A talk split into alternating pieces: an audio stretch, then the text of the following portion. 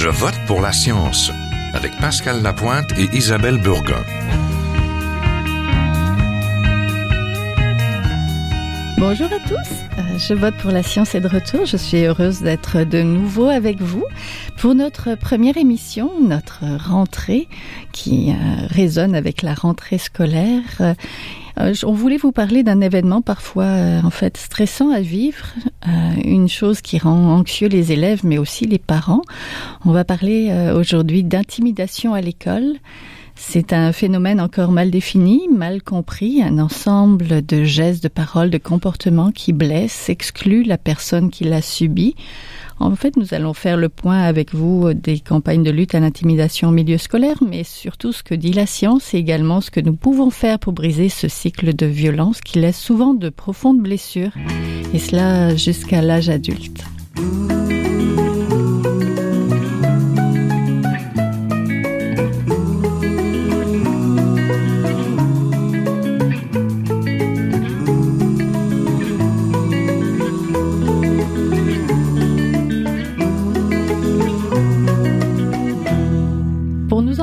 Retrouvons Claire Beaumont, titulaire de la chaire de recherche de sécurité et violence dans le milieu éducatif à l'Université Laval. Bonjour.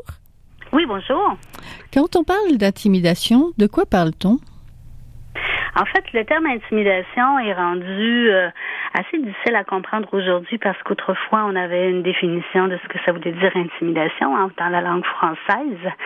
On parlait à ce moment-là de menace, de faire peur, avec euh, le terme bullying qui est arrivé euh, au début des années 90 dans notre vocabulaire euh, francophone. Là, on s'est mis à appeler intimidation toute forme de violence, d'agression entre pères, entre élèves ou entre jeunes. Et c'est ce qui a apporté un peu à confusion. Donc, ce qu'on peut dire aujourd'hui, selon les vrais termes de ce qu'on mesure en recherche. Donc, l'intimidation, c'est un comportement d'agression euh, entre deux élèves ou deux enfants ou deux personnes de force égale euh, qui se fait à répétition et dans lequel euh, on voit qu'une personne est en déficit au niveau du rapport de force et qu'une des deux personnes subit vraiment de la détresse et est incapable de faire cesser cette situation qui se produit à répétition. Oui. Que dit la science, particulièrement les recherches actuelles sur les comportements qui entourent le phénomène d'intimidation? En fait, même les chercheurs euh, bon, ne s'entendent pas sur la définition même. Certains chercheurs évaluent tout type de violence, que ça peut être, euh, bon, on peut parler de violence qu'on qualifie de nature mineure. Alors, ce qui se produit dans les écoles actuellement, on rencontre surtout et principalement des comportements de, de violence, d'agression verbale, des insultes ou des menaces ou des choses qui se produisent euh, euh sans, euh, quand ça se produit une fois, ça peut être euh, interprété comme étant un acte de gravité mineure, mais à répétition, ce qui fait en sorte qu'au niveau des conséquences sur les jeunes qui le vivent à répétition, ça peut avoir vraiment des conséquences à court et à moyen terme, à la fois sur leur développement personnel, social et scolaire. C'est un phénomène qui est courant au Québec ou c'est un phénomène euh, parle carrément de l'intimidation, vraiment comme ce qui est mesuré dans les dans la plupart des études, euh, on parle d'à peu près, ça tourne toujours autour de 10% des jeunes qui subissent à répétition mhm. les comportements euh, qui sont malmenés par les jeunes. Mais il faut aussi parler que dans une école, euh, si on regarde simplement l'intimidation entre les élèves, euh, on manque un peu le bateau parce que de plus en plus, la science étudie davantage le, le, contexte dans lequel prennent place ces comportements d'agression. Donc, à ce moment-là, on doit questionner aussi ce que les jeunes voient euh, à chaque jour dans les comportements des adultes entre eux, par exemple. Mhm. Alors, euh, on parle de comportements d'agression, des menaces, des insultes, des rejets sociaux, des, du rejet du groupe euh, de pères, que ce soit du groupe d'adultes ou du groupe d'élèves. Mais ces comportements-là, on les retrouve aussi entre les collègues des écoles. On les retrouve aussi dans les rapports entre les parents et le personnel scolaire, les directions et le personnel scolaire. Et euh, actuellement, la Chaire mène des travaux sur euh, les comportements, euh, l'attitude des adultes envers les enfants. Parce qu'on se rend compte que depuis plusieurs années, différents types de programmes d'intervention pour faire cesser la violence et l'intimidation sont mis en place mais euh, c'est pas ce serait pas tant les euh, contenus des programmes qui feraient en sorte que on a des euh, des réussites au niveau de ces l'implantation des programmes, mais ce serait euh, beaucoup lié à la façon dont les adultes implantent ces programmes-là et la façon dont les adultes eux-mêmes agissent à titre de modèles comportementaux auprès des enfants. Donc, on travaille actuellement à la chaire aussi sur euh, des projets de recherche qui impliquent énormément le personnel scolaire à revoir leurs propres attitudes euh, sans les qualifier ou sans les vraiment les euh, les pointer du doigt. quand les adultes prennent conscience de la de la force du modèle qu'ils ont dans leur propre façon de communiquer entre eux ou avec les élèves, à ce moment-là, on a un pas, on fait un pas de plus vers ce qu'on appelle euh, la conscientisation de tous les tous les clientèles, des enfants, des adultes, pour euh, de meilleures habiletés relationnelles. Oui, l'Assemblée nationale a adopté le 12 juin 2012 le projet de loi 56, la loi visant à prévenir et à combattre l'intimidation et la violence à l'école. Elle apporte diverses modifications à la loi sur l'instruction publique et à la loi sur l'enseignement privé. Où sommes-nous cinq ans après l'adoption de cette loi-là? On a vraiment assisté à une mobilisation vraiment importante des milieux. Euh, parfois, on la dramatisait. Parfois, on banalisait la situation de la violence et de l'intimidation dans les écoles. C'est inégal. C'est souvent lié à la perception qu'on a même du terme de violence ou d'intimidation et à nos propres valeurs. La façon dont on regarde les comportements des garçons versus les comportements des filles. Euh, je pense que la loi est venue vraiment mettre quelque chose, mettre le doigt sur quelque chose euh, qu'il faut que les milieux scolaires euh, s'approprient comme au moins réflexion. À partir du moment où les gens, le personnel euh, des écoles se sont assis et ont déterminé c'est quoi les valeurs qu'ils voulaient faire passer dans, auprès des enfants, ils peuvent mettre en place des interventions et faire des actions pour vraiment faire la promotion des comportements euh, pro-sociaux à l'école. Pas seulement euh, la, la, lutte contre l'intimidation, parce qu'on s'entend que c'est un peu paradoxal de dire qu'on veut lutter contre la violence. Là. Alors, les messages qu'on envoie sans vouloir nécessairement euh, mal faire, euh, il faut qu'on se concentre des messages qu'on envoie. Donc, la loi a contribué à conscientiser euh, à l'importance qu'il y avait des enfants qui souffraient vraiment à répétition, que la répétition de ces gestes-là pouvait mener à des vraiment des conséquences graves sur les jeunes, sur leur famille, sur leur avenir et au bout du compte à la société. Donc, le capital social euh, qui nous intéresse, c'est de faire grandir nos enfants dans des écoles avec des, des en leur enseignant des comportements sociaux qu'on veut qu'ils continuent à avoir dans leur vie d'adulte. Donc oui, ça a contribué à euh, faire avancer l'intervention, la conscientisation. Par contre, euh, il faut dépasser ça. Donc, euh, on voit actuellement que lorsqu'on continue à dramatiser un phénomène, parce qu'il faut pas, il faut démêler le pourcentage d'élèves qui sont euh, affectés par l'intimidation à répétition versus la gravité des conséquences que ça peut avoir. Donc, un seul comportement euh, de violence, euh, même s'il n'est pas répétitif, il peut avoir des conséquences très, très graves. Maintenant, euh, c'est important de, de, de s'assurer que les jeunes qui le vivent à répétition ont des services et sont accompagnés par les adultes. Euh, je suis un peu inquiète ces temps-ci de voir que bon, on, on, quand on veut trop dramatiser la situation, donc on dit que c'est, on dit que l'intimidation c'est un fléau, que c'est de, de plus en plus euh, observé, tout ça. Ce sont des mythes. Alors, ce sont pas, ce sont pas des comportements qu'on peut dire qu'on qu'on peut voir de plus en plus. Alors, nous, nos recherches à la chaire, lorsqu'on fait des recherches sur la violence à l'école, on quantifie est-ce que ça arrive une fois de temps en temps, une fois par mois, ou bien non à répétition, et on fait vraiment la distinction parce qu'on s'entend que se faire insulter, bon, c'est pas agréable, mais se faire insulter par un copain euh, une fois ou deux dans l'année, ça n'aura pas les mêmes conséquences que le jeune qui le vit à répétition. Donc, pour éviter que des, des gens disent, bon, ben moi, dans mon école, il y a juste 2% ou 3% des élèves qui vivent de la violence ou de l'intimidation, donc je passe à autre chose, c'est pas dans mes priorités. Il faut à la fois considérer le pourcentage des élèves qui le vivent, mais aussi la gravité des, des, des conséquences lorsque ces jeunes-là le vivent. Alors qu'il y aurait même 1 ou 2 en, en pourcentage de jeunes qui le vivent, la recherche nous indique qu'il y a des jeunes qui sont à risque d'avoir des conséquences très, très graves si les écoles sont préoccupées pour les accompagner. Merci beaucoup. On était en compagnie de Claire Beaumont, titulaire de la chaire de recherche sécurité et violence dans le milieu éducatif. Merci. Je vous en prie. Au revoir.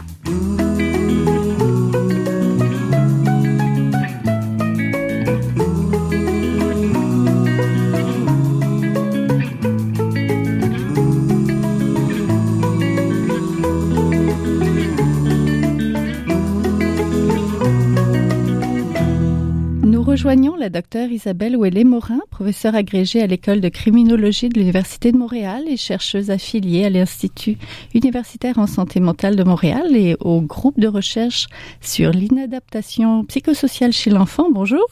Bonjour. Vous, vous vous intéressez aux effets de l'abus et de l'intimidation sur le bien-être psychologique et physiologique des étudiants. Que dit la science sur euh, les conséquences de l'intimidation, donc sur euh, la santé des étudiants, des petits aux grands? En fait, euh, la science, depuis maintenant euh, plus, quelques décennies, est assez claire sur le fait que les expériences de victimisation, dont l'intimidation, mais aussi d'autres formes de victimisation, euh, peut avoir euh, des impacts assez importants sur le développement des enfants, des adolescents, mais aussi sur avoir des impacts à long terme sur les enfants qui deviennent adultes. et ce, on, on le note auprès de plusieurs sphères de fonctionnement, dont euh, le fonctionnement émotionnel, le cognitif, les performances scolaires, euh, la, capacité aussi à être en relation avec l'autre, euh, soit se faire des amis ou mhm. à, être en couple. Il y a des impacts sur la victime, mais il y a aussi peut-être des impacts sur les proches et sur les parents. Ben, écoutez, euh, euh, il suffit d'être en, en, relation avec quelqu'un, de tenir avec quelqu'un, et c'est très difficile de voir euh, son enfant vivre des situations difficiles, surtout lorsque celles-ci nous apparaissent injustes. Mhm. Et c'est ce qui est le cas avec l'intimidation. Hein. C'est une situation qui est inacceptable. Je pense que dans nos sociétés, on a maintenant fait beaucoup de progrès quant à à la réalisation que l'intimidation c'est pas quelque chose qui est acceptable, ça fait pas partie d'une de, des expériences normales devant être vécues à l'enfance, à l'adolescence. Et je pense qu'un consensus assez important qui a émergé au cours des dernières années à ce regard, euh, tant au plan de la population générale que dans les institutions scolaires. Donc maintenant, oui, ça, mais ça demeure quelque chose qui est difficile, évidemment, à, voir euh, et, aussi parfois aussi difficile à travailler avec son enfant. Mhm. Vous dites euh, que les impacts sont sur donc euh, sur un petit peu toute la famille et sur la victime, mais vous dites aussi que ça s'étend dans le temps. Quand l'intimidation cesse, est-ce que les effets diminuent? L'impact dont on parle diminue? Pas nécessairement pour tous. Hein. Euh, premièrement, les, expériences d'intimidation sont diverses. Hein. Pour certains, euh, ça va être euh, une exclusion sociale. Pour d'autres, ils vont subir des violences au plan, au plan du, discours verbal, des agressions verbales, alors que d'autres, ça va être des agressions physiques. Pour d'autres, ça va être un mélange de tout ça. Hein. Et bien, donc, et pour certains, ça va durer quelques semaines, alors que pour d'autres, ça va durer des mois, voire même des années. Alors bien sûr que euh, tous ces gens-là, on pense pas qu'ils sont autant en risque de, de, subir des conséquences à long terme. Mais au-delà de ces différences-là au plan de la victimisation, il y a aussi des différences individuelles. Il y a des enfants qui, somme toute, euh, et malgré tout ce qu'ils ont vécu, s'en sortent euh assez bien, beaucoup plus que ce qu'on pense, hein, d'où on, on réfère à ce concept-là, la résilience, et on aimerait bien être capable d'identifier exactement qu'est-ce qui aide les enfants à mieux aller et à promouvoir ces caractéristiques-là ou ces les environnements qui qui permet d'atteindre cette résilience-là pour faire en sorte qu'ils aient plus accès à ces ressources lorsqu'ils vivent de l'intimidation. Il y a des, enfants plus résilients que d'autres. Vous, vous avez, pour euh, aider les victimes, développé une application normée plus fort, en fait, pour aider tout le monde. Présentez-la nous. Bien, en fait, c'est une application mobile. Euh, on avait noté qu'il y avait, somme toute, euh, assez peu d'outils standardisés qui étaient disponibles euh, dans tous les milieux, dans les milieux scolaires, mais pas nécessairement juste les milieux scolaires. Et on a voulu développer une application qui est donc sur téléphone mobile, téléphone intelligent, qui permet d'être disponible pour les jeunes directement. Parce que ce qu'on se rendait compte, c'est que plusieurs victimes, initialement, ne veulent pas euh, dévoiler leurs expériences d'intimidation euh, auprès d'un adulte ou même d'un ami. Euh, ils ne veulent pas en parler et donc ils se coupent de, de multiples ressources d'aide. Donc ce qu'on a fait, c'est qu'on a développé cette application mobile qui d'abord explique c'est quoi l'intimidation, hein, parce que les jeunes en entendent beaucoup parler d'intimidation, mais parfois sont pas tout dans un dans un état où ils écoutent de ce que ça veut dire ou c'est pas toujours présenté d'une façon qui est euh, attrayante pour les, euh, les enfants, les adolescents. Donc, ce qu'on a fait, on a fait ça. Deuxièmement, on aide les jeunes à mieux cerner quelles sont leurs propres expériences d'intimidation parce que parfois certains ont tendance à exagérer ou à percevoir que c'est plus gros que ce qu'ils croient et donc sont peu motivés à initier une démarche de changement parce que ça, ça apparaît comme insurmontable, comme une difficulté, alors que d'autres euh, ont tendance à minimiser un petit peu ce qu'ils vivent euh, préfèrent dire oh c'est pas grave, ça va passer, tout ça. Et donc ils sont aussi peu motivés à entreprendre une démarche de changement parce qu'ils sentent qu'il n'y a pas suffisamment de problèmes pour euh, mériter une action. Euh, donc ça, c'est fait par le biais d'un petit questionnaire là, qui se remplit en espace de deux minutes euh, et qui euh, peut être complété une fois par journée, une fois par jour, une fois ou deux jours, une fois par semaine. Ensuite, ça dirige euh, le, le, jeune vers toute une série de stratégies qui peuvent mettre en, en action et ensuite pour les expérimenter pour déterminer lesquels euh, semblent les plus utiles pour eux. Parce que c'est pas toutes les mêmes stratégies qui sont efficaces pour tous les jeunes. Hein. Euh, on en parlait tantôt. Les expériences de victimisation sont bien diverses d'un jeune à l'autre, mais les ressources aussi, les difficultés de chacun des jeunes sont bien hétérogènes également. Alors on veut faciliter cette démarche-là de choix d'une stratégie pour qu'ils aient davantage confiance en leur capacité à mettre fin à l'intimidation et aussi étant donné qu'ils ont davantage confiance en eux pour qu'ils aient davantage le réflexe à, à rejoindre un adulte en qui ils ont confiance. C'est ce qui c'est ce que l'étude préliminaire a montré. Euh, l'étude a montré une réduction d'à peu près la moitié des expériences d'intimidation après quatre à six semaines d'utilisation de l'application et ont montré que la majorité des jeunes euh, qui voulaient au départ ne pas euh, parler de ces expériences-là, bien ils ont brisé le silence après euh, la période d'utilisation. Oui, donnez-nous un exemple de stratégie ou de situation que peut vivre le jeune et la stratégie qu'il pourrait mettre en place pour s'en sortir finalement ou sortir de cette situation-là. Mais les, les, stratégies, il y en a tout près d'une cinquantaine, elles sont excessivement variées et, et, et justement, bon, euh, parce que c'est pas toutes les situations qui sont euh, les mêmes. On pourrait penser euh, à des choses méchantes qui sont dites par le biais de Facebook ou Instagram. Ben, il y a une des stratégies qui nous apparaît évidente, mais qui sont pas tout le temps mises en action par les jeunes, qui est de restreindre leur leur à, l'internet.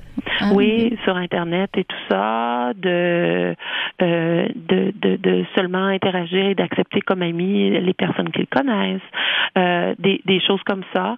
Euh, si c'est à la cafétéria ou euh, euh dans un couloir qu'ils vivent l'intimidation alors que ou des moments où les, les gens de l'école, c'est plus difficile d'exercer une surveillance euh, accrue en raison du nombre d'étudiants ou euh, des, des, de, l'endroit physique.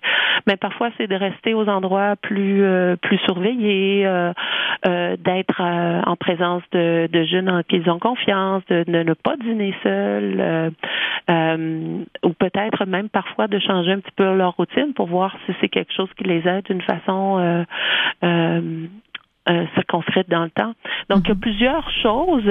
Il n'y a pas une stratégie, puis ça, on les avertit bien, il n'y a pas une stratégie parfaite, magique, qui fonctionne dans tous les cas. Je pense que c'est en, en connaissant davantage leurs expériences qu'ils vivent, puis en, en mettant en action leurs forces personnelles, en choisissant les stratégies, c'est là qu'ils vont découvrir peut-être et, et, découvrir d'autres stratégies ou d'en modifier certaines qui sont proposées pour faire en sorte que ça diminue avec le temps. Oui, et d'avoir un peu plus de confiance en eux et peut-être de développer euh, une meilleure euh, résilience face à ça. Mais je vous remercie. On était en compagnie de la docteure Isabelle Ouellet-Morin, donc professeure agrégée à l'école de criminologie de l'Université de Montréal, chercheuse affiliée à l'Institut universitaire en santé mentale de Montréal et qui a développé un outil, une application là, donc pour les téléphones nommé Plus Fort. Donc euh, vous pouvez aller regarder ça. On la trouve, je pense, facilement sur euh, Apple Store et, et tout ça. Merci beaucoup. Merci à vous. Bonne journée. Au revoir.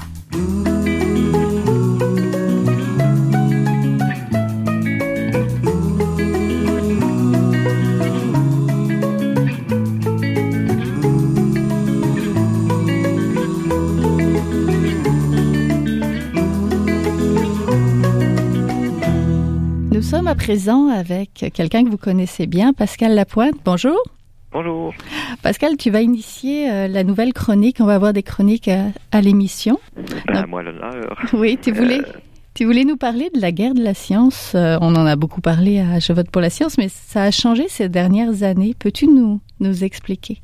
Ben, on, on, devrait peut-être parler maintenant de guerre des cultures. Enfin, c'est le titre que je voulais donner à ma chronique. C'est guerre des cultures, c'est ce que toi et moi et d'autres avons justement appelé la guerre à la science, c'est-à-dire ces politiciens ou ces gens d'affaires influents qui partent en guerre contre des faits scientifiques établis, par exemple les changements climatiques.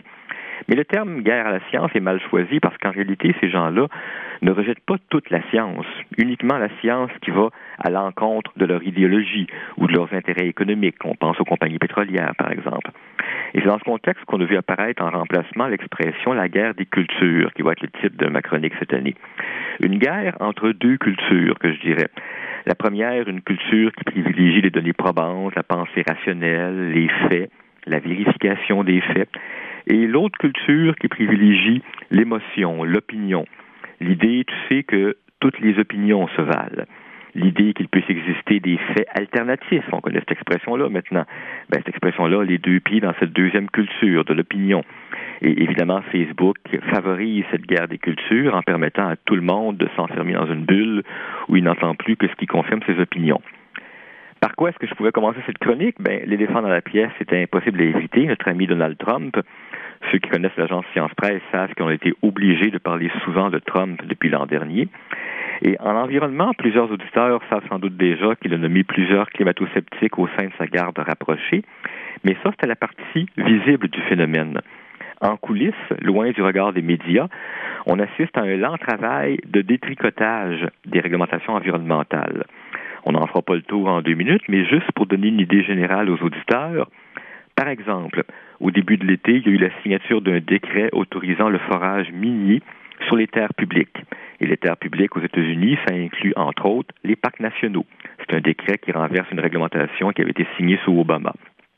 Autre exemple, l'Agence américaine sur les accidents de travail a effacé cet été de son site les données sur les accidents mortels de travail. Ces données-là étaient utilisées en santé publique. Les chercheurs pouvaient du coup tirer la sonnette d'alarme lorsqu'une tendance inquiétante se manifestait. Évidemment, les compagnies les plus concernées n'appréciaient pas cette obligation de transparence, alors on vient de leur donner un cadeau.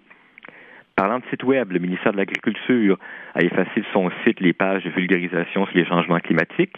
L'Agence de protection de l'environnement vient de faire de même.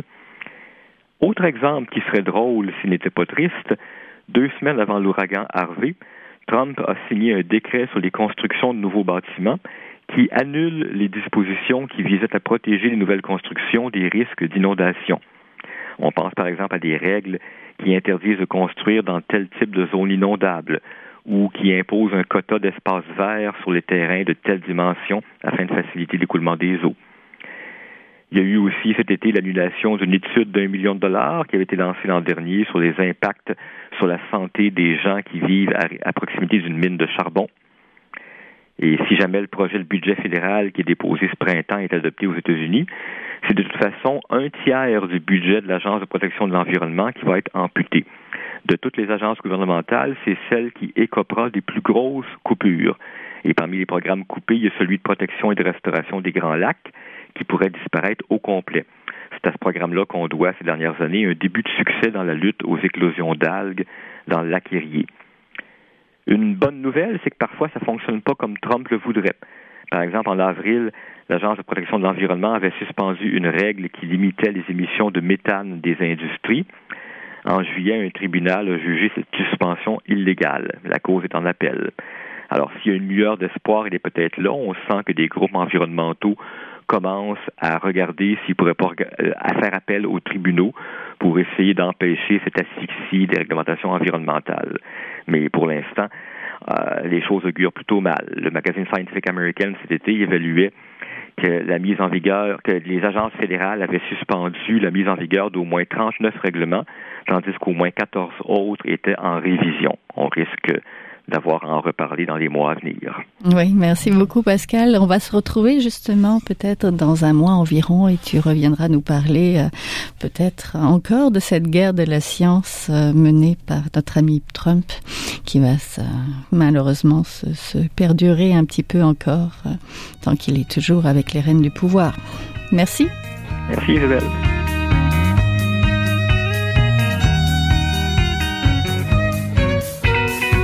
C'est tout pour cette semaine. Je vote pour la science est une production de l'agence Science Presse avec Radio VM, au micro Isabelle Burguin, à la régie Daniel Fortin. Vous pouvez réécouter cette émission à l'antenne de Radio VM ou encore en podcast sur le site de l'agence Science Presse et toujours et encore nous suivre sur vos réseaux sociaux préférés.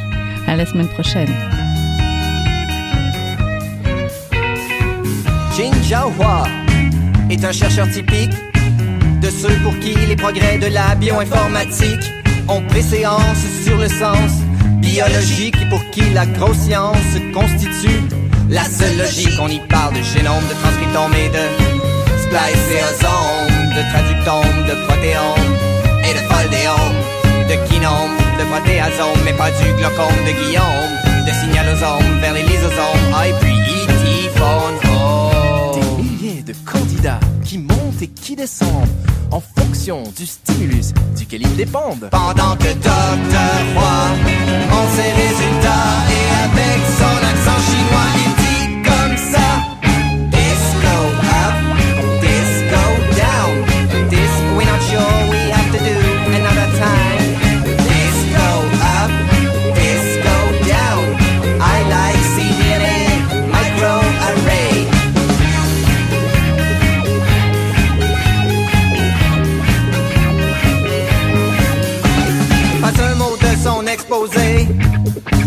français, même chose depuis qu'il est engagé. Oh yeah. Les réunions de la bourse se font en anglais, même s'il est le seul à le parler.